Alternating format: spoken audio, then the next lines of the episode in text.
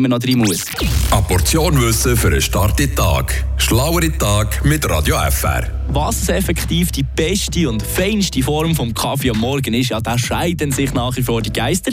Was wir hier aber in der Morgenshow können belegen können, wie er denn eigentlich am gesündesten ist. Für das steht uns unsere Ernährungsberaterin zur Seite, Nadia Leuenberger.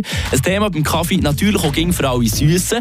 Ist jetzt da der braune oder der weiße Zucker gesünder? Oder ist das nur ein Mythos, dass einer von beiden gesünder ist? Das ist definitiv ein Mythos, es ist falsch. Brauner Zucker ist einfach ein unvollständig gereinigtes Zwischenprodukt aus der Zuckerherstellung. Aus heutiger Sicht hat der Braunzucker keinen gesundheitlichen Vorteil.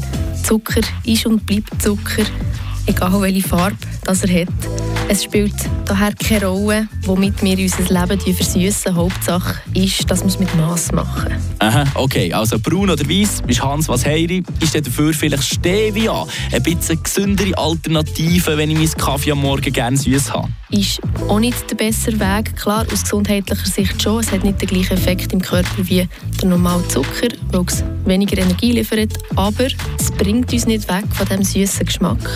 Und je mehr wir auch zu diesen Süßungsmitteln, Zuckeraustauschstoff greifen, desto weniger kommen wir weg von diesem süßen Geschmack und desto mehr oder desto regelmäßiger greifen wir dann auch wieder zu Süßigkeiten. Studien zeigen, wenn man sehr viel Süßstoff konsumiert, dass man dann automatisch oder häufiger am Tag zu Süßigkeiten zugreifen. Okay, was lernen wir dabei? Wenn wir ein bisschen vom Zucker wegkommen, zum Beispiel für die Bikini-Figur im Sommer, dann fährt es halt schon im